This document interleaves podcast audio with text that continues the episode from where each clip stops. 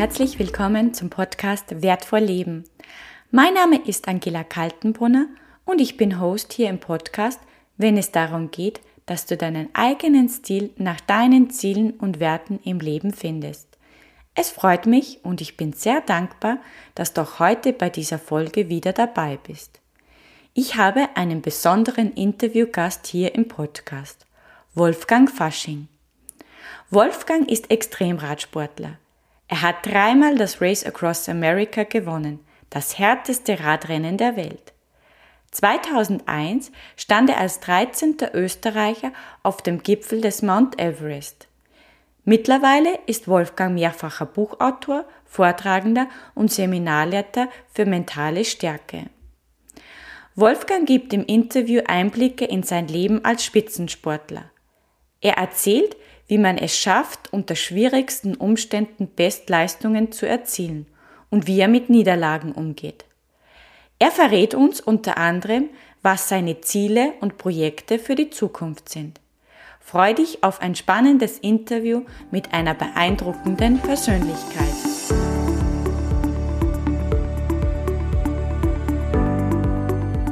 Wunderschönen guten Morgen, Wolfgang. Herzlich willkommen bei mir im Podcast. Schön, dass du da bist. Dankeschön, dass du dir die Zeit nimmst. Servus, Angela. Wolfgang, du hast einen sehr besonderen Lebenslauf. Du hast Maler und Anstreicher gelernt, hast dann zehn Jahre als selbstständiger Kaufmann gearbeitet. Wie bist du dann zum Radfahren gekommen und vor allem dann zum Extremradsportler? Also das hat sich so nach und nach ergeben. Also grundsätzlich zuerst eine Lehre, weil das war des Mutters Wunsch, ohne Lehrberuf nicht aus dem Haus zu gehen. Dann ist ein zweiter Lehrberuf dazugekommen und irgendwo so zwischen 18 und 20 Jahren habe ich die Liebe zum Radsport entdeckt. Und sportlich war ich ja schon immer, also wirklich in meiner frühesten Jugend auf, von Tennis, Tischtennis, Fußball und alles, was es halt so gegeben hat. Und so zwischen 18 und 20 hat sich für mich einfach das angeboten, Rad zu fahren, mehr mit dem Rad zu fahren. Und ich würde es heute noch nicht als Extremsport bezeichnen. Also ich habe nie darüber nachgedacht, ob das jetzt Extremsport oder Extremradsport heißt oder wie auch immer, sondern für mich war das einfach Radfahren verbunden mit Rennen oder mit äh, tollen Projekten wie eben die Fahrt oder die Fahrten durch Amerika. Mhm. Die Fahrten durch Amerika, unter anderem auch das Race Across America. Da hast genau. du ja genau. achtmal teilgenommen. Achtmal bist du am Podium gestanden und dreimal hast du es gewonnen. Was genau, genau ist dieses Rennen? Also sehr gut recherchiert anscheinend. Ja, das ist einfach, man nennt es das längste und manche sagen auch das härteste Radrennen der Welt. Das bezweifle ich ein bisschen. Also es ist halt einfach ein sehr außergewöhnliches Radrennen, das schon seit 40 Jahren gibt und einfach vier Amerikaner erfunden haben. Die sind damals eben von San Francisco, also von dieser, ich glaube, die Golden Gate Bridge war das bis nach äh, New York gefahren. Also es war halt einfach irgendwie mit dem Fahrrad nonstop so schnell wie möglich von einer Küste zur anderen, also vom Pazifik zum Atlantik. Und ich habe das irgendwie in jungen Jahren eben so mit 20, 22 aufgeschnappt, dass es sowas gibt und das hat mich letztendlich nicht mehr losgelassen und das ist halt 5000 Kilometer lang. Da starten zwischen, sage ich mal, 20 und 40 Solo-Teilnehmer. Man muss sich qualifizieren dafür. Man hat äh, ungefähr 30.000 Höhenmeter zu überwinden, viele unterschiedliche Landschaften oder Landstriche zu durchfahren, wie zum Beispiel Wüsten, hohe Berge, also Temperaturunterschiede, 40 Grad zum Beispiel hat man da einmal tagsüber in der Wüste, dann 0 Grad in den Rocky Mountains bei fast 3.500 Meter Seehöhe und wenig Schlaf. Das heißt, wenn man ganz vorne ankommen will, muss man halt so bis, sage ich mal, so zwischen acht und zehn Stunden Schlaf in diesen acht Tagen oder neun Tagen, die man halt unterwegs ist, auskommen. Und das macht es halt körperlich und halt wahrscheinlich ja für viele äh, mental oder psychisch sicher zu einer besonderen Challenge. Aber wenn man selber tut, ist das nicht so äh, aufregend, wie wenn man das von außen sieht. Ja, für mich unvorstellbar. Du wirkst für mich sehr bescheiden. Also für mich äh, ist das auf jeden Fall eine Spitzenleistung. Was sind denn die Faktoren, die aus deiner Sicht dazu beigetragen haben, dass du das Rennen auch dreimal gewonnen hast? Äh, wird wahrscheinlich wenig überraschend sein. Um es zu gewinnen, braucht man auch ein bisschen äh, oder große Portion Glück, vielleicht am richtigen, äh, zum richtigen Zeitpunkt richtig gut in Form zu sein, äh, die richtige Strategie zu erwischen, das richtige Umfeld zu haben. Also zum Siegen braucht es dann schon alles gemeinsam und auch ein Glück. Oft einmal, sagen wir mal, gewinnt man oder ist man vorne, weil vielleicht der eine oder andere Gegner nicht so stark ist oder gar nicht teilnimmt. Also gehört vieles dazu, einfach aber ganz natürlich viel Training, eine gute Vorbereitung, ein großes Ziel, Visionen, Träume und natürlich auch, äh, sage ich mal, die, nennen Sie mal so, diese mentale Einstellung, diese, ja, die Bereitschaft, alles zu geben. Das gehört da dazu und vor allem eine Riesenportion Leidenschaft und Begeisterung für Sache, wo man in Wahrheit nicht wirklich was verdient. Mhm. Also das Geld war nicht das Entscheidende. Ich glaube, ähm, man glaubt ja immer, man wird damit reich. Das ist also mit einem Race Across America wird man definitiv nicht reich. Das heißt, also ich glaube, bei den meisten Sportarten wird man nicht wirklich reich, aber es kommt immer darauf an, was man dann daraus macht. Und das ist zum Beispiel eine Sportart, wo man tatsächlich selber etwas machen kann, weil ich habe mir nie gedacht, dass ich jemals in die Vortragsszene äh, kommen werde damit, beziehungsweise Vorträge über das halten werde.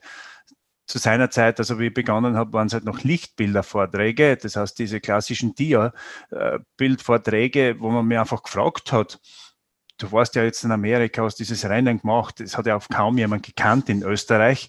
Mhm. Äh, und für die ist halt Amerika oder die USA noch immer Faszination, kannst du uns was zeigen. Und ich war ganz verblüfft, ja, dann zeige ich halt was und habe halt Bilder hergezeigt. Und so ist das ganz gewachsen, so quasi. Mhm. Mhm. Also das hat sich das eine dann das andere ergeben. Genau, und das ist dann eben so dieser Punkt, wo man dann ja, damit er Geld verdienen kann. Oder wenn man sagt, ich, ich mache darüber ein Buch, ein Bildband oder was auch immer. Äh, so, so ergibt sich was, dass man, also Geld, dass man das verdienen kann, dass man das zu Geld ummünzt, aber das geht nie auf direkten Wege, dass man sagt, ja, okay, man ist äh, dort äh, erfolgreich und hat so viel Preisgelder, dass man sagt, ich, ich kann gut davon leben. Also da gibt's null. Also da fährt man einfach für eine Medaille, die für jeden gleich ausschaut. Also für den ersten wie für den letzten. Also das heißt, es liegt nicht mal an der Medaille, nicht einmal an der Farbe der Medaille. Mhm. Es steht überall dasselbe oben, Official Finisher. Also das heißt, da geht's rein einfach um die Ehre, um, um das einfach zu tun, um so, so ein Monsterprojekt zu bewältigen. Mhm. Man merkt auch richtig die Begeisterung und die Leidenschaft und das ist auch wieder der Beweis, dass nicht der kurzfristige Erfolg, sondern der langfristige Erfolg zählt, weil im Endeffekt kannst ja du durch deine Erfolge Wissen an andere Menschen weitergeben, die begeistern und auch anspornen, dass sie selber Spitzenleistung erreichen können, auch in anderen Bereichen. Es muss ja nicht im Sport sein. Genau, aber es muss auch nicht Spitzenleistung sein, es kann ja nur einfach das Erfüllen von Träumen sein. Das heißt, es ist nicht immer so davon, dass man in jedem Bereich eine Spitzleistung bringt, sondern einfach, dass man das umsetzt, was man sich vielleicht vornimmt oder dass das der Punkt ist, wo man sagt, naja, wenn der meine Dinge auch umsetzen mit gewissen Zugaben und, und Beiträgen, die ich selber leiste und die Verantwortung übernehme, um das geht es ja letztendlich auch und nicht immer irgendwo der Beste und der, der, der, der Größte zu sein. Mhm. Mhm. Sehr schön. Du hast ja neben dem Race Across America dann auch noch zwei weitere Projekte gestartet. 2014 bist du dann ja noch, hast du noch einen größeren Schritt gemacht und bist von Vladivostok nach St. Petersburg geradelt. Das sind 10.000 genau. Kilometer und 80.000 Höhenmeter in 21 Tagen. Wie kommt man auf eine solche Idee? Ja, die meisten Ideen werden ja vorgegeben, so quasi, weil es irgendjemand gemacht hat oder weil, weil Länder da sind, weil Strecken da sind, weil Berge da sind. Äh, deswegen kommt man auf die Idee. Würde es Russland nicht geben, wäre wär wahrscheinlich nicht auf die Idee gekommen. Und was ich auch noch vorausschicken oder dazu sagen möchte, bei mir, wenn man so, so Dinge macht wie 24 Stunden Rennen oder 1000 Kilometer Rennen oder Race Across America, das halt 5000 Kilometer lang ist, kommt unweigerlich immer die Frage, was kommt als nächster, was kommt noch mehr, was kommt noch höher. Mhm. Und, und das ist mir persönlich so in der Nachbetrachtung nie gegangen, sondern immer um ein Projekt äh, zu machen, das für mich einfach irgendwie faszinierend ist. Und das hätten auch äh, zum Beispiel, wenn Russland 3800 Kilometer lang wäre, wäre es für mich genauso spannend. Aber so ist es halt 10.000 Kilometer in der Breite, beziehungsweise ich habe auch nicht die ganze Breite genommen. Also da könnte man noch 15.000, noch 5.000 Kilometer dazu nehmen, damit man wirklich die ganze Breite oder Länge von Amerika, äh, Russland hat. Aber ich habe das auch gesehen, dass eine Vierermannschaft, also vier Personen sind im Jahre 2013 von Moskau bis nach Vladivostok gefahren. Das waren 9200 Kilometer. Und ich habe das einfach nur mitbekommen am Rande und dann einmal auch, das war doch echt cool.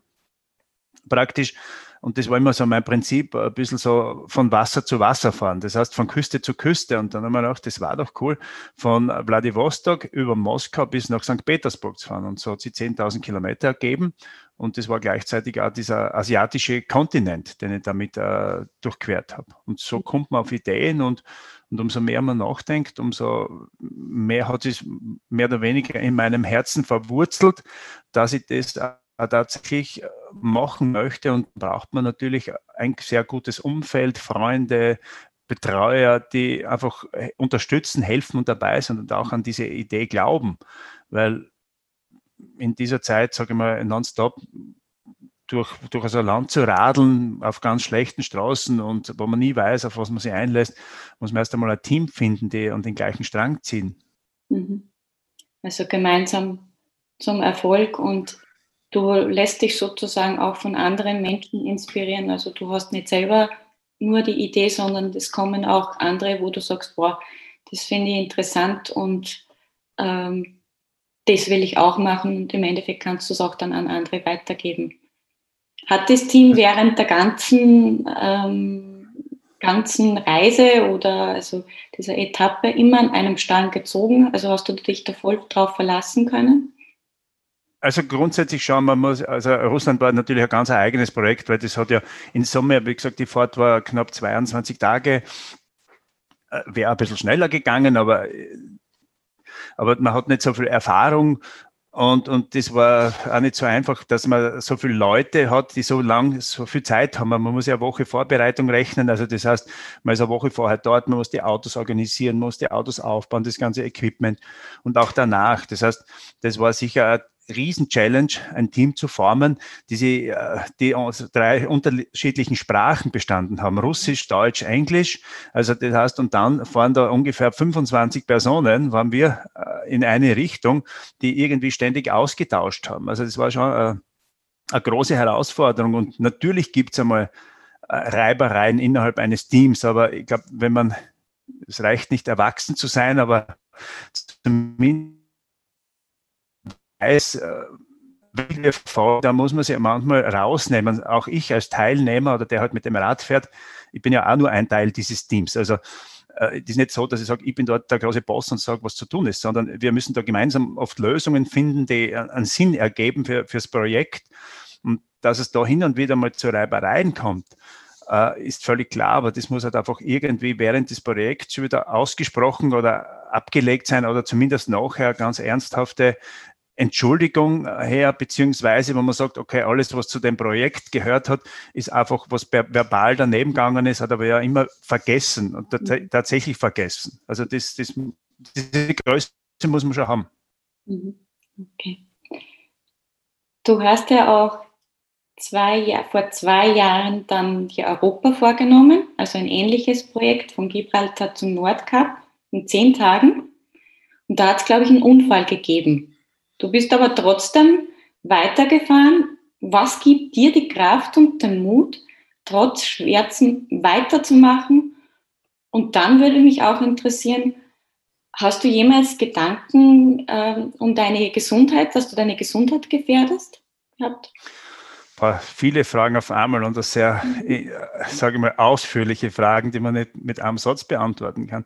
Also dieses Europaprojekt war für mich immer schon, seit vielen Jahren habe ich an dieses Projekt gedacht, nur war das für mich so, Europa ist eh so einfach, weil ich bin ja durch Australien geradelt, durch Amerika, durch eben durch Asien. Und irgendwie liegt dieser Plan so von mir halt alle fünf Kontinente mit dem Fahrrad zu durchqueren und Europa war immer so, ja, von oben betrachtet, das ist eh easy, das ist eh leicht. Also da fährt man halt noch, fliegt man nach Gibraltar und fährt unten los und zieht halt da durch, durch bis zum Nordkap. Also alles Europa, lauter europäische Länder oder fast europäische Länder, wo man nirgends einen Stress haben, also nicht einmal von der Währung her, von der Grenze her. Ich habe das ein bisschen unterschätzt. Das hat dann doch 5700 Kilometer. Das heißt, das ist doch fast um 1000 Kilometer länger als Race Across America. Weil die, zu beiden sagt man irgendwie 5000 Kilometer. Aber wenn man dann die Differenz anschaut, und das sind fast 1000 Kilometer, weiß man, dass man da mindestens zwei Tage Unterschied hat vom Fahren her. Also, und das Projekt lag schon lange am Herzen. Vor drei Jahren wollte ich schon machen, da war ich selber nicht fit und habe dann so quasi die Reißleine vier Wochen vor dem Start gezogen, weil man gedacht habe, na, das kann ich nicht machen, das kann ich nicht verantworten, mir gegenüber, meiner Gesundheit. Und das war dann irgendwie schon ein bisschen ein Rückschlag oder ein Tiefschlag, dass ich es doch abgesagt habe. Da hängt ja vieles zusammen, Sponsoren, Betreuer, den die Urlaub nehmen und sagen, na, ich, ich traue mir es nicht zu. Und dann halt ein Jahr später haben wir es dann nochmal gemacht und dann ist äh, eine zweite Geschichte dazugekommen, dass genau zehn Tage bevor das Projekt gestartet ist, ähm, mein lieber ja, Schwager Jürgen verstorben ist, der war 47 Jahre, also der war der Projektleiter oder der, der das Projekt in Wahrheit erfunden hat. Und mit war das schon der nächste Rückschlag.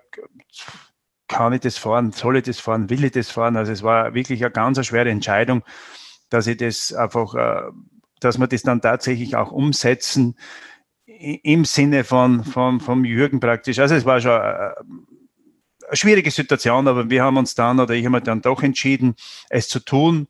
Dann ist eben dieser Unfall dazugekommen und da war mir schon klar, dass der Jürgen von oben das gerichtet hat und gesagt hat, das, das geht gut aus, so quasi. Und ja, es war im Nachhinein sicher ein sehr schwerer Unfall, wo wir schuldlos waren, war einfach ein Auto auf unser Betreuerfahrzeug gefahren ist und das Betreuerfahrzeug, unser, mein Betreuerfahrzeug ist genau auf mich draufgefahren und bin auf die Scheiben geflogen und bin aber dann trotzdem re relativ gut davon gekommen. Also mit Abschürfungen, ich sage mal vielleicht einen leichten Gehirnerschütterung, aber Abschürfungen, Prellungen und dann Riesenschrecken. Ich war dann eh im Krankenhaus, um alles abzuklären, ob ja nicht irgendwie Wirbelverletzung da ist und so, weil das wäre echt eine fatale Sache, hat es schon gegeben bei Leuten, die ich kenne. Und das haben wir abgeklärt und haben dann nicht geschaut, ob wir 17 Stunden oder 16 verlieren, sondern äh, ich war fit und habe dann entschlossen und entschieden, äh, also fit, ich, war so weit in Ordnung, dass ich sage, okay, fahren wir weiter. Und, und sobald die Entscheidung gefallen ist, wir fahren weiter, äh, muss man alle anderen Gedanken ausblenden und nicht mehr das, ich habe den Unfall nicht eine einzige Sekunde mehr im Kopf gehabt.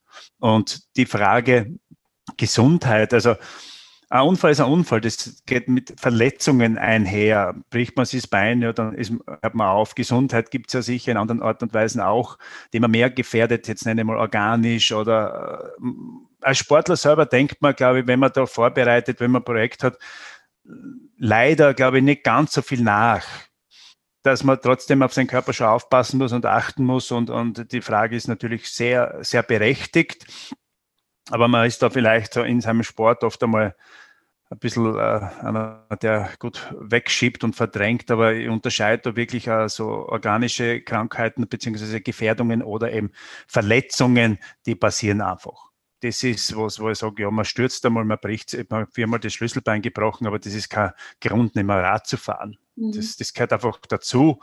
Das ist, wie man sagt, man hat halt einen Schnupfen der gehört einmal im Jahr dazu, gehört halt für einen Radlfahrer dazu, dass man sich ein paar Mal das Schlüsselbein bricht oder dass man halt abschürt. Wir als Radlfahrer würden sagen, so einen äh, Asphaltausschlag haben, also so wirklich an Abschürfungen. Das gehört einfach dazu. Mhm. Kleinigkeiten für euch. Vielleicht hilft es auch, sich gar nicht so viele Gedanken zu machen, oder?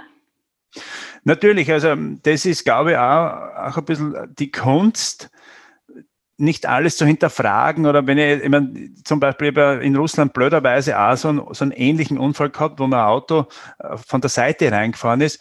Also es gelingt mir sehr gut im Projekt gewisse Dinge, die halt auch beim Bergsteigen, die momentan gerade einmal vielleicht sehr gefährlich waren oder großes Risiko dargestellt haben, beim nächsten Schritt schon wieder vergessen zu haben und äh, den Schritt nach vorne zu tun. Aber es das heißt nicht, dass es im Hinten auch, also hinterher, nicht eine gewisse Belastung darstellt, beziehungsweise irgendwie aufzuarbeiten ist. Oder wenn ich heute durch Ortschaften fahre, durch äh, vor allem Randgebiete von größeren Ortschaften, wo die Einkaufsstraßen und die Einkaufsgebäude wie die, wie die Schwammerl wachsen und wo viel Verkehr herrscht und, und da bin ich immer auf der Bremse, weil ich irgendwie immer das Gefühl habe, wenn jetzt einer schneller zur Kreuzung fährt zum Beispiel und mich nicht sieht, dann, dann fährt mit der so ähnlich wie in Russland wieder zum Beispiel rein. Also bin ich immer bremsbereit. Also da merke ich schon, wo ich früher nicht einmal die, die Finger an den Bremsen gehabt hätte, nie was gedacht hätte, wäre dort vorbeigefahren, egal, weil man gedacht habe, ich verlasse mich, der bleibt eh stehen, der hat eine Stopptafel oder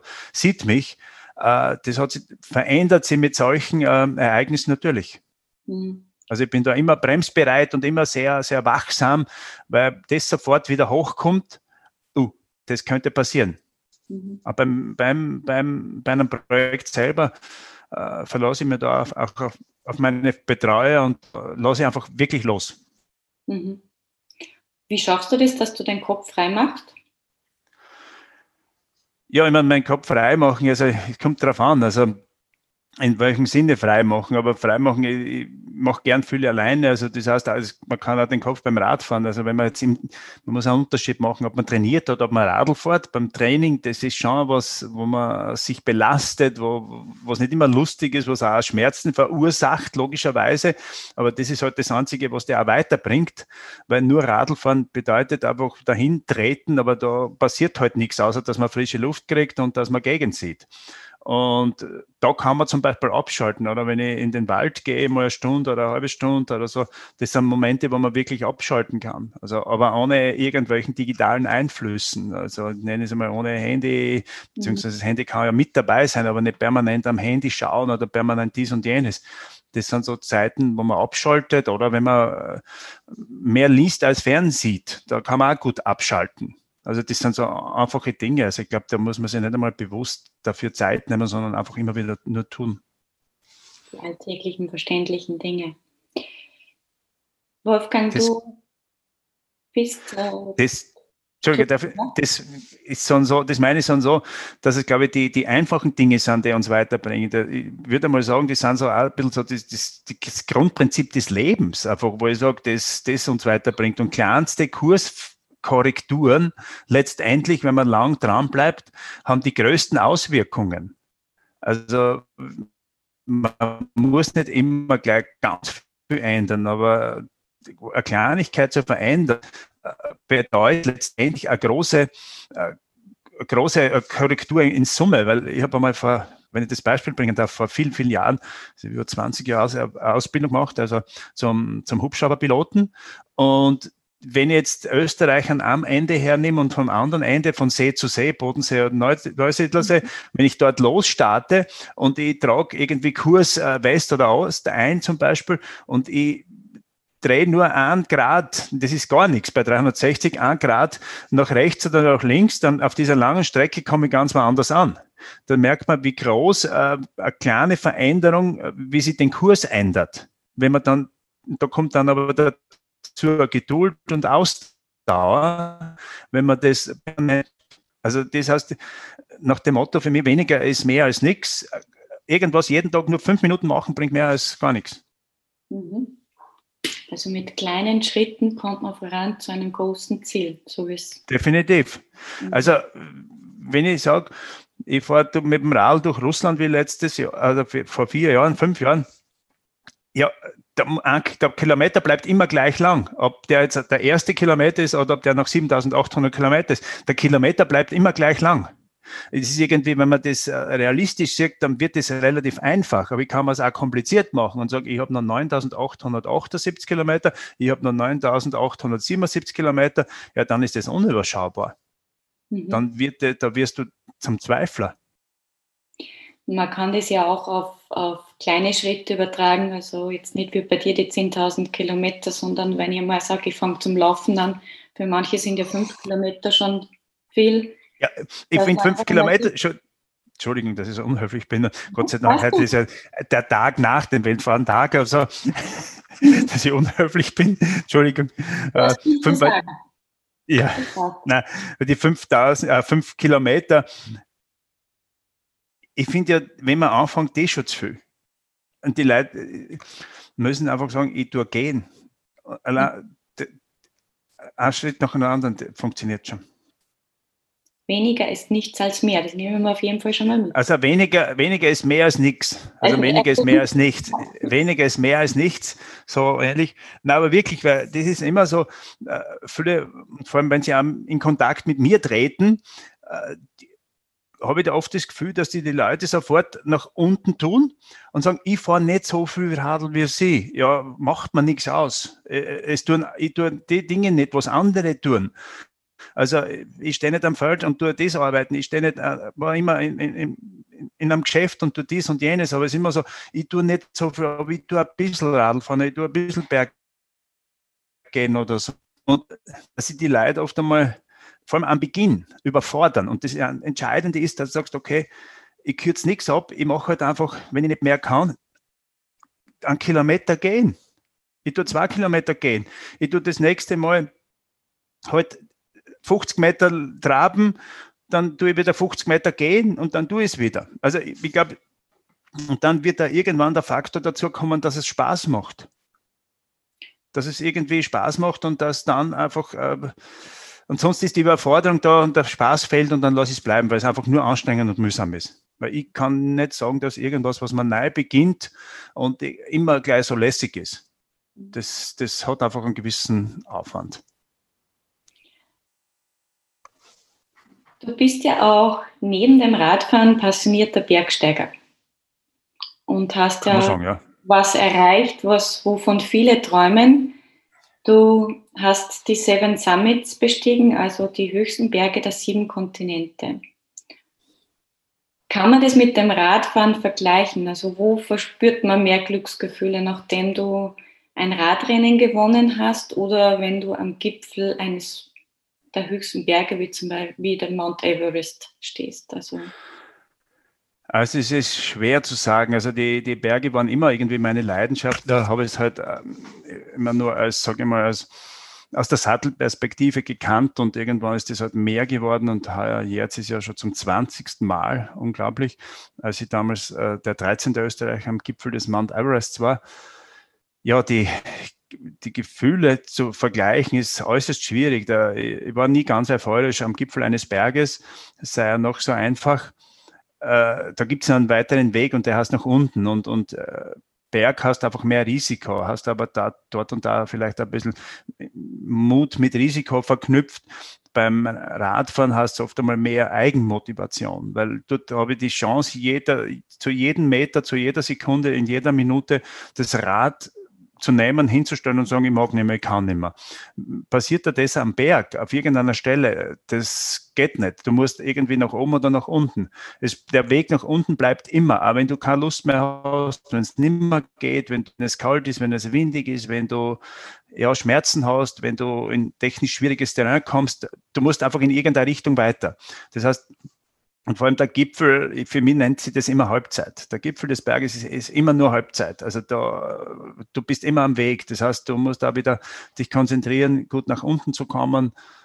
Also die zwei Sachen ist, äh, von der Euphorie her zu vergleichen, ist sehr schwer, weil die Ziellinie ist die Ziellinie, du hast das Ziel erreicht oder nicht erreicht. Also es ist nicht immer so, dass man sagt, äh, sondern ist das also effektiv auch für viele andere, die sehr bewundert, die sagen, ich mache äh, Race Across America oder was auch immer, einfach nur um durchzukommen, finde ich äh, das Ziel. Die Emotionen, Euphorie am Ende, das ist unglaublich, aber dort ist das Ziel. Am Gipfel des Berges äh, man war immer oben, aber man berichtet nie darüber, dass man wieder gesund nach unten gekommen ist oder dass das der wesentlich wichtigere Weg ist. Dort oben habe ich zum Beispiel nie so viel Euphorie, weil ich einfach noch immer große Demut oder beziehungsweise Respekt habe äh, vor dem Weg, der vor mir liegt. Da ist man erst angekommen, also in dem Sinn angekommen von dem Projekt, wenn du wieder zu Hause bist. Mhm. Also das Ziel ist, wenn man wirklich wieder unten ist.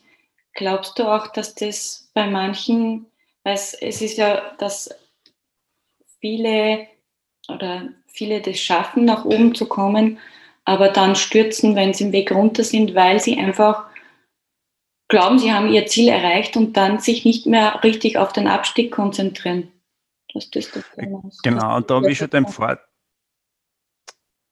da habe ich den Vorteil, meines Erachtens durch dieses, äh, durch die Langstreckenradfahrten, die ich ja schon davor gemacht habe, ich bin ja schon vorher fünfmal Race Across America gefahren, dass du oft so Momente erlebst, wo du sagst, ich kann nicht mehr, es geht nicht mehr und du musst dann trotzdem wieder weiter oder du ziehst weiter, du weißt, äh, dass das Höhen und Tiefen gibt. Und da beim Bergsteigen ist es so, dass man sagt, okay, da gibt es Höhen und Tiefen. Wie gesagt, äh, das ist einfach nur Halbzeit und man weiß ja aus der Statistik, dass ein Drittel äh, der Unfälle, was auch immer halt da passiert, beim Abstieg passiert. Und der kehrt genauso zum Berg. Also der Abstieg gehört genauso oder der Rückweg gehört genauso zum Berg.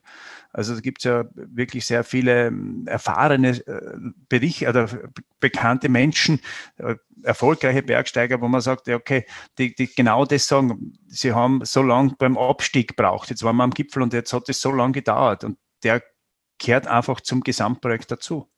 Mhm. Aber ich kann es nicht für jemanden sagen, wo, wo ich es nicht weiß. Aber wenn ich die Statistik anschaue, dann weiß man halt, dass ein Drittel schon Probleme kriegt beim Abstieg. Mhm. Ja, stimmt. Konzentration lässt nach und und und. Also, aber das, der Konzentration muss man halten bis zum Schluss. Und es ist beim Radrennen genauso. Du musst Konzentration halten bis zur Ziellinie. Aus ist, wenn es aus ist. Und nicht schon vorher. Also, das heißt, das, das ist auch ganz wichtig. Ist das auch eines deiner Erfolgsrezepte, die Konzentration? Also grundsätzlich glaube ich, dass ich jetzt kein patentiertes Erfolgsrezept oder so habe, sondern ähm, die Erfahrung macht es mitunter auch. Wenn man in gewissen Situationen schon mal war, wo man sagt, das war jetzt knapp oder das ist, äh, da ist mir dies und dies passiert und, und das Bewusstsein, dass man sich dessen bewusst ist, dass, äh, dass man sich konzentrieren muss bis zum Ende. Und das gehört einfach dazu. Das, das hat was mit der Vorbereitung zu tun. Letztendlich zu sagen, okay, das Projekt ist dann aus, wenn es aus ist und nicht irgendwie, ich schaue nur auf den Gipfelerfolg oder ich schaue nur auf dies und jenes und alles andere wird schon passieren. Also äh, sich zu konzentrieren ist ganz wichtig auf diese Sache, die gerade momentan äh, wichtig ist und alles andere einfach auszublenden. Mhm. Aber das sind halt auch Haltungen und äh, meines Erachtens Einstellungen, die man sehr schwer lehren kann komme ich schon zum Thema Lehren. Du bist ja auch mittlerweile Buchautor, Vortragender und Seminarleiter für mentale genau. Stärke. Du hast sehr viel Wissen und Erfahrungen, was du mitgeben kannst. Was sind denn so die Kernaussagen, die du in deinen Seminarvorträgen und auch in deinen Büchern vermittelst? Letztendlich will vermitteln, also oder inspirieren und Impulse geben, dass, dass Menschen einfach ihr Ding machen, dass sie an sich glauben, weniger in der Außenwelt suchen, sondern einfach äh, für sich etwas tun und ihre Wünsche und ihre Träume sozusagen verfolgen und dass jeder Potenzial hat, das er ausschöpfen kann und das er ausschöpfen soll. Also das heißt, sich auch mehr zuzutrauen, mutiger zu sein, mutig und auch mutig zu handeln und nicht irgendwie alles im Außen suchen, äh, weniger Ausreden haben, sondern einfach es selber anpacken letztendlich. Mhm. Also äh, gibt es unterschiedliche Zugänge, vielleicht auch die Sichtweise oder also mit dieser, was du sagst, äh, Mentalcoach oder so, ist sehr schwierig, man äh, sehr intensive, umfangreiche Ausbildung gemacht, einfach um das ganze System ein bisschen besser kennenzulernen, vor allem auch mich selber.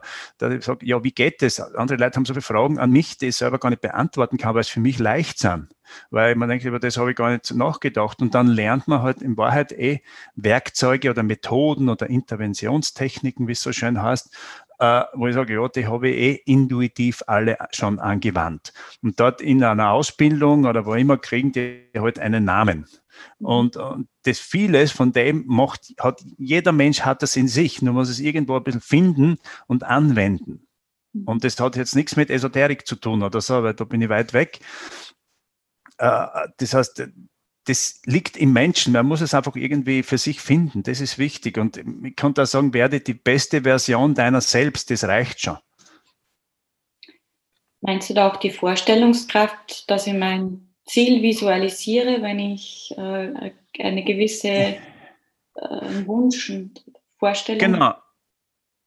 Genau, also ich meine, das Wort mit, ich, ich verstehe schon, man tut, ich tue mir mittlerweile oft einmal so auch mit diesen Wörtern Erfolg, Ziele, so, so schwer. Wenn man eine Idee hat oder so, dann, das ist das Wichtige. Und wenn ich für eine Idee brenne, dann wird das eh zu, ein, zu einem Ziel. Ich meine, ich muss schon wissen, wann ich, wann fahre ich Race Across America. Habe ich das in fünf Jahren vor oder irgendwann? Weil mit irgendwann schiebe ich das wahrscheinlich auf die lange Bank. Aber letztendlich diese inneren Bilder, die, die, die so kommen, also aber ich sage, es muss irgendwie natürlich passieren und nicht so künstlich.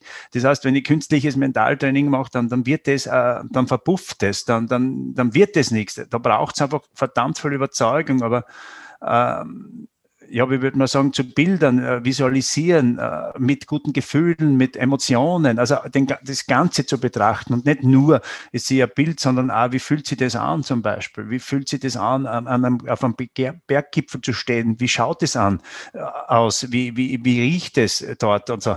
Also das immer wieder und bis das automatisiert wird, weil ich behaupte von mir, ich mache schon Jahrzehnte kein Mentaltraining, weil das automatisch passiert, weil ich das irgendwann einmal gemacht habe. Und wenn man sich sozusagen diesen Mindset kriegt, dann denkt man über viele Dinge nicht so, so nach. Aber natürlich braucht man ein bisschen ein Werkzeug, dass man sagt, okay, so funktioniert das. Aber wenn ich jetzt sage, ich schließe mal die Augen oder beim, in der Früh beim Aufstehen, das dauert ein paar Sekunden, die Bilder zu haben und das im Unterbewusstsein zu verankern und dann passiert das eh von alleine. Es geht nie mit großer Gewalt oder mit einem Kraftakt. Jegliche Dinge, jeg, jegliches Projekt, das ich gemacht habe, das erfolgreich war, ist immer leicht gegangen. Mhm. Dort, wo ich nicht erfolgreich war, die, die sie zart haben, das ist immer schwer gegangen, komischerweise. Und was war da anders? War da die Leidenschaft, die Begeisterung nicht dabei? Na, weil ich vielleicht zu viel wollte, weil ich mehr wollte, weil ich schneller wollte, weil ich einfach Druck gemacht habe und äh, so, so in die Richtung. Also die Sachen passieren dann, wenn es, wie gesagt, wenn man jetzt die Sportler hernimmt, die Interviews, das ist ganz interessant für mich zu beobachten, wie die kommunizieren, wie die artikulieren, wie sie sagen, ja, es ist einfach super gegangen, es hat alles super gepasst. Wenn es nicht fahren, ja, dann ist, hat die Kurven beim Skifahren nicht passt, dann hat dort der Außenschied nicht passt oder was auch immer. Also, aber sonst war das fast immer, ist das immer leicht gegangen. Mhm. Und ich sage ihm, und das nochmal zurück mit dieser, sage ich mal, man macht eh permanent in Wahrheit so dieses so Mentaltraining, aber das hat auch ein bisschen was mit dem Mindset zu tun, das hat was mit der Einstellung zu tun. Das hat ein bisschen mit der Wahrnehmung und deren Zugang zu tun. Dann, dann passiert das von allein. Du hast auch gesagt, dass du dass es Projekte gegeben hat, wo du im Prinzip das nicht geschafft hast, weil du es einfach nicht diese Kraft und Energie gehabt hast. Das ist ja auch ein wichtiger Punkt.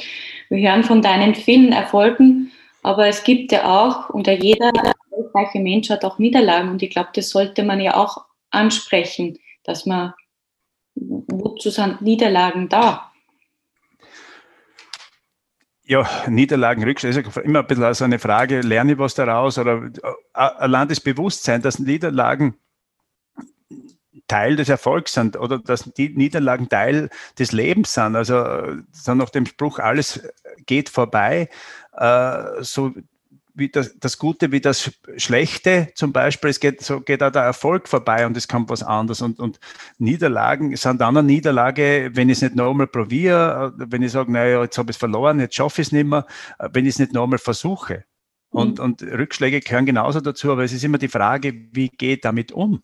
Kann mhm. ich was daraus lernen? Im Moment meistens wenig, aber dann halt so im Rückspiegel betrachtet, dann lernt man oder vielleicht, äh, wenn man noch mehr Distanz hat und das vielleicht ein bisschen von oben anschaut, das sagt, naja, so schlimm war das gar nicht, so der Bewertung. Und immer die Frage, was ist eine Niederlage? Das ist auch so, so, so schwer. Ich meine, natürlich im Sport misst man das komischerweise immer in den Platzierungen, aber das muss auch jeder für sich selber definieren. Rückschläge, Rückschläge sind Teil vom Leben und die gehören einfach dazu und sie kommen unweigerlich und mit denen muss man einfach umgehen. Hat jeder von uns. Jeder Mensch, auch du. Hat definitiv jeder von uns, ich meine, das sind, äh, nennen wir es auch Krisen, weil das ist ja auch ein sehr strapaziertes Wort jetzt. Äh, es gibt einfach diese, nennen es mal die großen Krisen, es gibt aber die persönlichen Krisen und es gibt ja auch die natürlichen Krisen der, im Menschen, von, vom Baby bis zum, bis zum Kreis. Da erlebt man natürliche Krisen und, und das sind ja auch Chancen, das sind Veränderungen.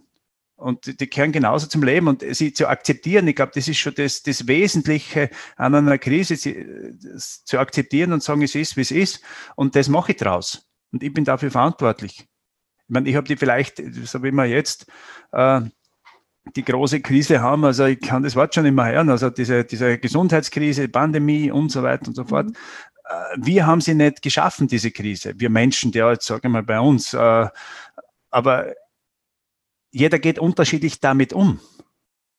Jeder geht unterschiedlich damit um, wie, wie, wie stark betrifft mich diese Krise.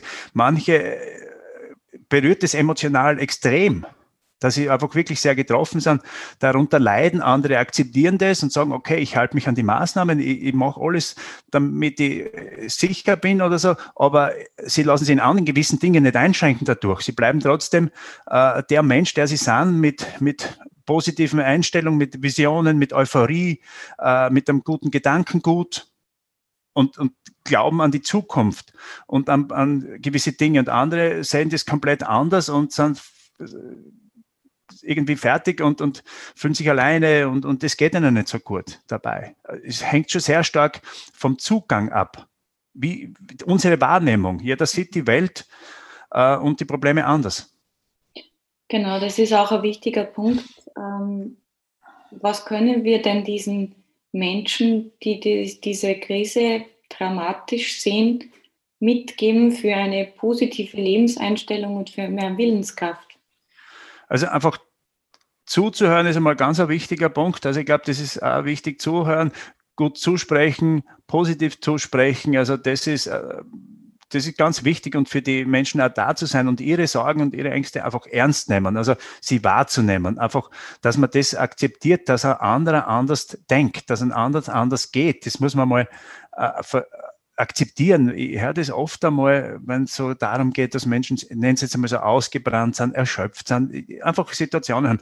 Und dann kommt da jemand und sagt, jetzt hast du eh zwei Tage frei gehabt. Muss der, das ist, das ist irgendwie so, denke ich mir, puh, da versteht man das dann nicht, dass anderen Menschen anders geht, dass andere, dass andere Menschen andere Ansichten haben, Einstellungen haben. Und die, die muss man einfach schon äh, sehr ernst nehmen.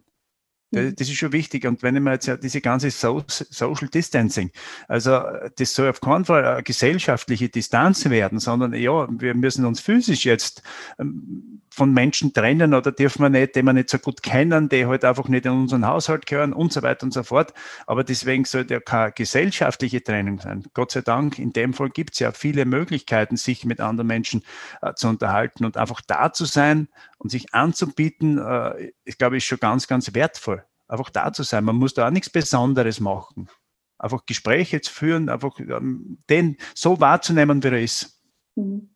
Wertschätzung ein großes Thema. Also den anderen zu annehmen.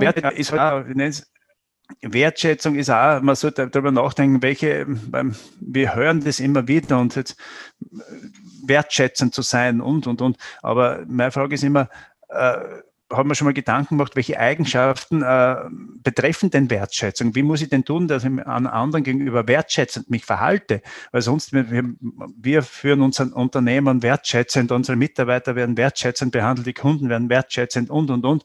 Und dann frage ich noch, welche Eigenschaften betrifft es? Und dann fällt da meistens auch der Wortschatz. Dann frage ich mal, wie soll denn das überhaupt dann tatsächlich funktionieren, jemand wertschätzend äh, zu behandeln? Das, das, das ist äh, schon eine spannende Geschichte. Es wird halt sehr viel mit Worten gemacht, aber in den Worten steckt oft nicht die Substanz, so, was das Wort tatsächlich bedeutet. Mhm. Ich glaube, da könnte man extra Folge noch darüber machen, wenn wir, wenn wir da jetzt tiefer ins Detail gehen. Wir haben es ja auch vorhin schon angesprochen, du hast gesagt, du gehst also gerne im Wald ohne, ohne digitale Medien. Unsere Kinder wachsen ja mit digitalen Medien auf. Du bist selber Vater einer Tochter. Wie siehst du denn diese Entwicklung auf den Sport und die Bewegung der zukünftigen Generation?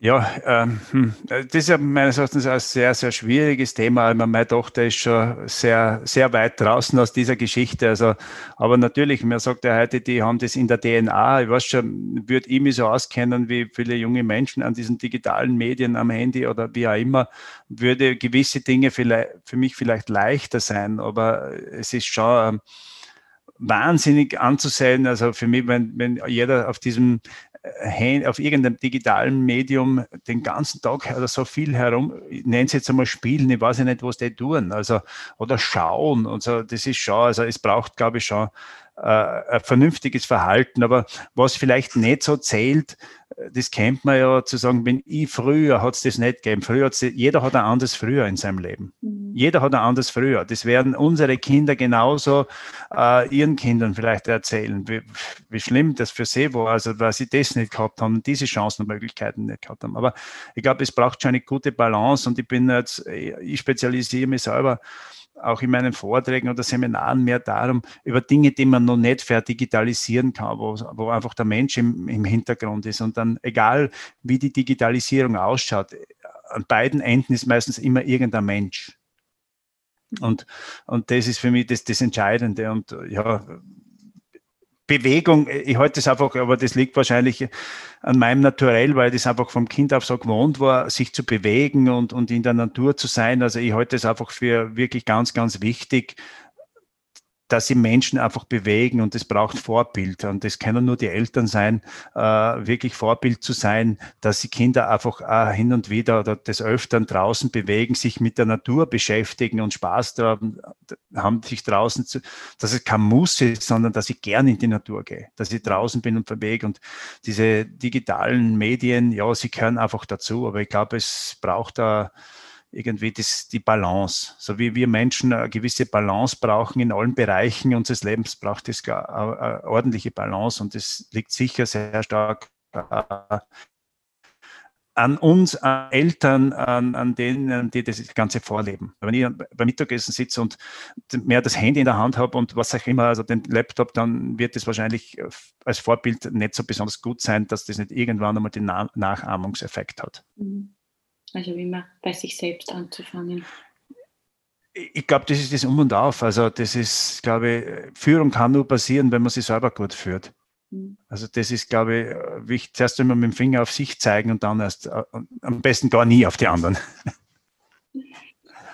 Wolfgang, du hast auch, du hast mehrere Bücher geschrieben, aber unter anderem das Buch Du schaffst, was du willst, ein sehr prägnanter Titel. Bist du der Meinung, dass man alles erreichen kann, wenn man es will? Nein, aber das klingt viel besser. Das heißt, ich, ich weiß mittlerweile ja, wie Werbung funktioniert oder wie Werbung uns äh, beeinflusst und äh, wie populistische Aussagen uns beeinspruchen, also, also beeinflussen, weil ich sage ja oft einmal, ich beim Vortrag schon, wenn ich diesen Buchtitel so genannt hätte, wie zum Beispiel Du schaffst, was du willst, Beistrich, aber hart wird's, dann hätte es wahrscheinlich keiner gekauft. Also dann hätte es niemand gekauft oder weniger. Äh, und das verspricht halt, wie die tausend Wunderdiäten, die es gibt, äh, Werbung, sag jetzt einmal so, so na, sag das ernst, Werbung lügt. Und mit dem, ich meine mit dem Du schaffst, was du willst, dass halt einfach äh, wesentlich mehr schaffen kannst, als du glaubst, dass du viel Potenzial hast, aber es müssen deine Ziele sein. Du musst daran glauben, äh, du musst auch wissen, dass du die Komfortzone verlassen musst dafür, dass du äh, Entbehrungen bringen musst, dass du begeistert sein musst, dass du konsequent und manchmal auch hart daran arbeiten musst, dass du positive Einstellung brauchst, dass du dauerhaft an das glauben musst. Dann bin ich davon überzeugt, dass man viel mehr schaffen kann, als man glaubt. Aber du schaffst, was du willst, ist natürlich ein ganz ein, ein cooler Satz, den man auf einer Folie, auf einem Buchtitel schreibt, aber die Umsetzung meines Erachtens hat ja dann doch über 200 Seiten und dann irgendwann sieht man, ja, ich muss schon auch was tun, auch dafür, dass ich das schaffe, was ich will. Also es kommt nicht zu dir nach Hause auf die Couch, äh, der Erfolg. Aber man kann es auf der Couch anhören. Es ist, glaube ich, auch als Hörbuch. Ja, man kann es auf der Couch anhören anhören, man kann es auf der Couch lesen, gar, gar, gar keine Frage, aber ich, ich würde jetzt nicht einmal gegen mein Buch, um Gottes Willen, das ist, uh, war wirklich ein Erfolgsläufer und ist wirklich gut gegangen und geht noch immer sehr gut. Ich wundere mich darüber, aber da merkt man schon, wie Menschen auf, auf was ansprechen, wenn du sagst, du schaffst, was du willst. Ja. Aber wie gesagt, ich muss das immer ein bisschen erklären, was ich damit meine. Mhm. Der Titel allein äh, macht nicht viel. Das, es braucht dann schon auch äh, Zutaten, sage ich jetzt einmal. Das ist wie überall im Leben. Das Ziel alleine reicht nicht aus, man muss auch ins Tun kommen. So würde ich sehen. Also wenn man nicht ins Tun kommt, viele Sprüche hören sich gut an, aber wenn man es nicht umsetzt, nutzen es nichts. Mhm. Du bist sehr vielseitig, Sportler, Vortragender, Trainer, Buchautor. Bleibt denn da überhaupt noch Zeit für die Familie? Also wenn man so Sport betreibt, wie natürlich ist es wenig, aber in meinem Fall sage ich jetzt einmal, es war doch immer auch beruflich. Dadurch fällt mir der andere Beruf weg. Wenn ich sage, ich mache jetzt einen Sport, wo ich sage, ich bin 40 Stunden in der Woche im, im Beruf, in meiner beruflichen Tätigkeit und muss dann noch extra diesen Aufwand betreiben, dann bleibt, glaube ich, gar keine Zeit mehr. Aber bei uns, äh, meine Frau hat ihr eigenes Hobby mit Pferden und so und ich bin mehr so im Sport. Also das heißt, wir, wir gehen getrennte Wege, was das anbelangt. Also das heißt, ich kümmere mich dort nicht wirklich viel, äh, ich kenne mich nicht aus und, äh, und ich mache meinen Sport oder meine Sachen und wir treffen uns dann in der Mitte. Und natürlich, es bleibt, wenn man Zeit nehmen will, dann bleibt immer Zeit. Also ich halte es generell ganz viel für Ausreden, wenn Leute sagen, ich habe gar keine Zeit mehr, dann liegt es wahrscheinlich an einem schlechten Zeitmanagement. Wenn man nur noch ein Beispiel, äh, wenn ich kein Projekt habe, habe ich irrsinnig viel zu tun und dann denke ich mir hin und wieder, boah, vor ein paar Jahren habe ich, bin ich, habe ich mich vorbereitet für ein Projekt, boah, das ist Wahnsinn, wie ist das gegangen. Und dann habe ich wieder ein Projekt und dann geht das Gleiche wieder. Das heißt, man findet immer einen Weg, wenn man etwas will und man findet immer Gründe, warum man was nicht will. Also wenn man wirklich will, gibt es keine Ausrede, irgendwas nicht unter einem Hut zu bringen. Ich, aber ich verstehe schon, man könnte das immer noch umsteigen und sagen, bei mir ist es so und bei mir ist es so und dort ist es so, kann, kann ich auch verstehen. Mhm. Dass manche mehr, mehrfach belastet sind, andere weniger belastet sind, dass dann wirklich eng wird mit der Zeit. Aber äh, ich glaube, es geht ja oft einmal um die Qualität der Zeit und nicht nur um die Quantität. Mhm, das stimmt, das stimmt.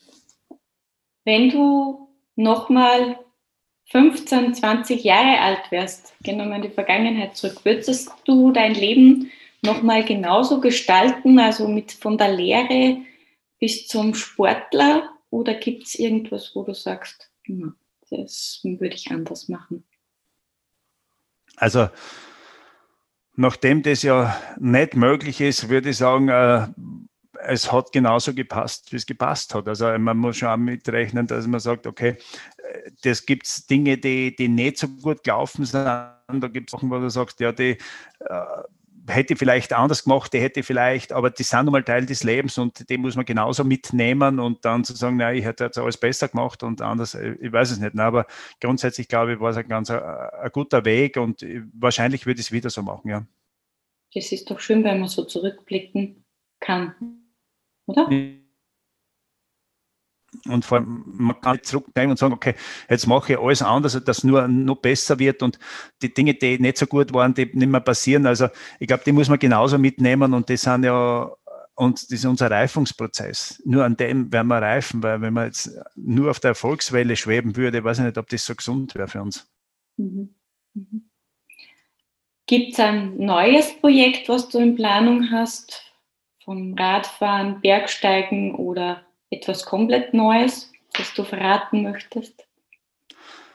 Also ja, ich habe ein Projekt vorgehabt. Also wir waren, also ich war soweit schon mit meinem Afrika-Projekt. Also das heißt Afrika Coast to Coast von Alexandria bis nach äh, Kapstadt, das sind 11.000 Kilometer. Das war Mitte Dezember letzten Jahres an der Reihe gewesen. Aber durch vielen, vielen Umstände, die, sage ich mal, Corona, mhm.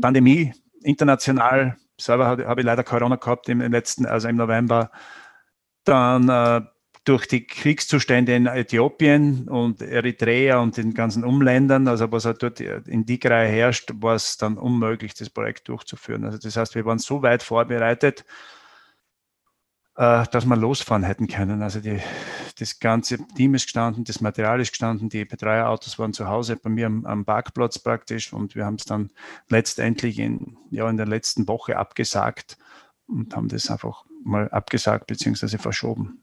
Mhm. Das ist schon auch, man würde da jetzt nicht sagen Niederlage, aber das war halt einfach die Konsequenz aus dieser Geschichte, wo man dann, wenn man ein Jahr lang Training investiert, ähm, Vorbereitung investiert. Man darf nicht nur die Fahrt durch, durch, durch diesen Kontinent sehen, sondern man muss ja auch sehen, dass da irrsinnig viel Vorbereitung braucht, organisatorisch. Einfach, dass man mal dorthin kommt von Visa, von Autos, von, ja, und, und, und. Also Bekleidung und, und dass man dann in einer Woche sagen muss, na, es geht dann doch nicht. Also war nicht ganz so leicht, aber mhm. so wie es ist, ist. Mhm. Aber man sagt ja oft einmal aufge, geschoben ist nicht aufgehoben. Mhm. Also das ist noch nach wie vor in Planung. Das ist nach wie vor in Planung, hängt ein bisschen ab, wie, wie, wie gut es jetzt mit der Corona-Geschichte weitergeht, also international wie Afrika und wie man einreisen kann, weil jetzt dürfte man durch gewisse Länder gar nicht durchfahren. Und vor allem, wie sich, die, wie sich dieser Kriegszustand, dieser Bürgerkrieg da in, in Äthiopien entwickelt und das, da hört bei mir dann das Risiko und auch der Mut auf, zu sagen, ich fahre jetzt durch ein Kriegsgebiet und ich glaube, dass das auch nicht besonders äh, ja, vor, vorbildhaft ist, weil man äh, zu einer Zeit, wo es dort wirklich große Unruhen herrschen. In Afrika ist nie ganz, ganz einfach, dieser Kontinent, den zu durchfahren mit acht Ländern. Äh, aber wenn wir absolut das, das möchten wir dann meine Leute im Umfeld nicht das, das, das, das geht einfach nicht. Und wenn es letztendlich unvollendet bleibt, dann was, ist es auch in Ordnung. Mhm. Und man hat trotzdem was dazugelernt, alleine schon von der Vorbereitung, was das Ganze, was uns wir als Laie ja gar nicht vorstellen können, was da alles dahinter hängt. Ja. Das ist nochmal ganz interessant zu hören und auch ja, äh, finanziell, es ist ja nicht jetzt so, dass ich sage, ich fahre von einer Küste zur anderen, sondern da hängt ja viel Arbeit und auch man ist viel von außen ja, abhängig, ähm, ob man überhaupt die, diese Fahrt antreten kann oder nicht. Genau, na, das kostet schon auch was. Also, ich meine, natürlich Sponsoren und und und, auch wenn der Druck oder die Verpflichtung sehr gering ist, das verstehen die Sponsoren auch, gar keine Frage. Aber da hängt irrsinnig viel drauf. Und, und dann irgendwo bei Halbzeit zu sagen, naja, ich habe es dir vorher gesagt, oder wir haben es eh gewusst, dass es wahrscheinlich nicht geht. Also dafür ist das Risiko einfach zu groß, der Aufwand zu groß und äh, ja, das, das ist halt genauso, wie ich vorher gesagt habe, der Teil, wie gehe ich jetzt damit um? Mhm. Ich nehme einfach das Positive mit und sage, wir haben gut organisiert, wir haben alle Vorbereitungen getroffen. Sollte es im kommenden Jahr passen, passt. Wenn nicht, dann ja, ich mache es nicht, was ja irgendwie, ich mache es jetzt nicht für andere, damit andere sagen, wie super, sondern ich mache es für mich und für, weil ich sage, mit meinem Team gemeinsam ein tolles Projekt zu machen. Das ist das Um und Auf. Mhm. Ja, das zeigt ja auch davon, weil wenn du es für andere machen würdest, dann würdest du das wahrscheinlich auf Biegen und Brechen machen. Und genau. so wägst du natürlich schon ab und sagst, okay, die Sicherheit geht vor. Absolut, also die Sicherheit geht vor. Ich, meine, ich war in unserem Team eh, der bis zum Schluss daran geglaubt hat oder die Hoffnung gesehen hat, dass es doch irgendwie gehen könnte und so, aber es unterm Strich stelle ich fest, ich hätte vielleicht einen Monat vorher schon sagen können, es wird nichts. Aber ich war dann doch, ich bin da schon einer, der wirklich bis zum letzten Moment wartet und sagt, ja, vielleicht passiert dann doch noch was oder dies und jenes, aber es ist einfach meines Erachtens äh, mit einem Team mit sechs Leuten im Umfeld nicht machbar gewesen, beziehungsweise es war keine sinnvolle Entscheidung gewesen. Und vor allem, wenn in Österreich oder im Rest der Welt so viel, so viel passiert durch diese Geschichte und, und dann macht einer sein Hobby sozusagen auch noch toll und wie super, der fährt durch Länder, wo es gar nicht so, so gut umgeht, dann nach Südafrika zu kommen. Also ich glaube, dass das auch image-technisch nicht so ein besonderes Highlight gewesen wäre. Mhm. Na, dann hoffen wir, und ich bin überzeugt, dass die Situation besser wird. Also in Bezug auf Corona gehe ich davon mhm. aus. Ich bin da einfach optimistisch. Wird wohl werden. Und äh, dass ihr dieses Projekt so bald wie möglich starten könntet. Das ja. war ein sehr interessantes Gespräch, Wolfgang. Wir haben sehr viel mitnehmen können. Danke. Magst du mir noch deinen Leitspruch sagen? Meinen Leitspruch, momentan fällt mir gar keiner ein, muss ein bisschen nachdenken. Also äh, erleben statt überleben, würde mir schnell einfallen. Das heißt, das Menschen sozusagen ich oder ich, weil äh, an Erlebnisse denkt und weniger an Ergebnisse zum Beispiel, sondern dass das Erlebnis ähm, im Vordergrund steht eines Lebens und nicht nur die Ergebnisse. Das heißt, es wird am Ende des Tages nichts bringen, zu sagen, ich habe verdammt viele Ergebnisse gehabt, aber ich habe kein Erlebnis gehabt. Also trachte nach deinen Erlebnissen und die haben wenig mit Ergebnissen zu tun. Mhm. Erleben statt Überleben. Ich nehme auch mehr mit, weniger ist mehr als nichts. Also genau. einfach einmal den kleinen Schritt zu machen, das zu tun, was mich begeistert, wofür ich brenne und daran zu glauben. Zum Schluss gibt es noch die Rubrik Kurz und Kompakt. Das sind fünf Fragen, wo ich einfach von dir kurze Antwort haben möchte. Es braucht auch keine Ausführung, aber einfach um dich besser kennenzulernen. Was präferierst du mehr, Urlaub am Meer oder in den Bergen? Liegt auf der Hand in den Bergen. Social Media, sinnvoll oder Zeitverschwendung? Etwas sinnvoll, aber sehr Hast du mich jetzt verstanden? Nein, jetzt hat die Internetverbindung. Also, also hin und wieder sinnvoll, aber großteils Zeitverschwendung. Mhm. Mhm. Okay. Online oder im Laden einkaufen? Selbstverständlich im Laden. Wein oder Bier? Ich persönlich weder noch, aber ich würde sagen, als Steirer schon ein Wein. Wein natürlich, ja. Frühaufsteher oder Nachteule? Teils, teils. Also ich bin beides. Du bist beides. Also, ja, ich bin beides. Ich gehe spät ins, spät ins Bett und stehe, stehe früh auf, ja. Aber nicht immer. Manchmal ist es so, dass ich eher früh ins Bett gehe. Also das heißt, ich habe keine Präferenz, die sich über mein Leben durchzieht, sondern hin und wieder, wie gesagt, aber momentan bin ich eher der spät äh, ins Bett gehe und der, früh, und der späte Aufsteher. Und manchmal bin ich, stehe früh auf und gehe spät ins Bett. Also die, da ist, man kann mich nicht zuordnen, was die Richtung das anbelangt. Aber du schläfst noch immer relativ wenig, dann so wie auf deinen äh, Extremradetappen. Nein, überhaupt nicht. Also ich glaube, das ist sehr, sehr gut und durchschnitt, also durchschnittlich schlafe wie viele andere Menschen, aber ich weiß nur, dass ich, wenn es darauf ankommt oder so, mit weniger auskomme. Okay. Das aber Leid nehmen. Aber der Körper fordert das ganz automatisch wieder ein. Also das spürt man, dass man sagt, okay, ich muss aber wieder mal mehr schlafen. Das spürt man. Und das braucht der Körper. Also auch wirklich auf sich zu hören. Also das merkst auch du, dass du. Ja, natürlich. Also ich schlafe, ich glaube, den gleichen Schlafrhythmus wie jeder andere Mensch. Okay. Das beruhigt uns ja.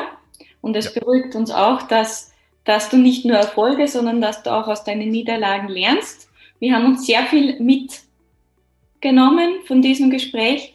Danke dir. Bitte gerne. Und du hast ja auch Bücher geschrieben. Ich äh, verlinke diese Bücher auch in den Show Notes.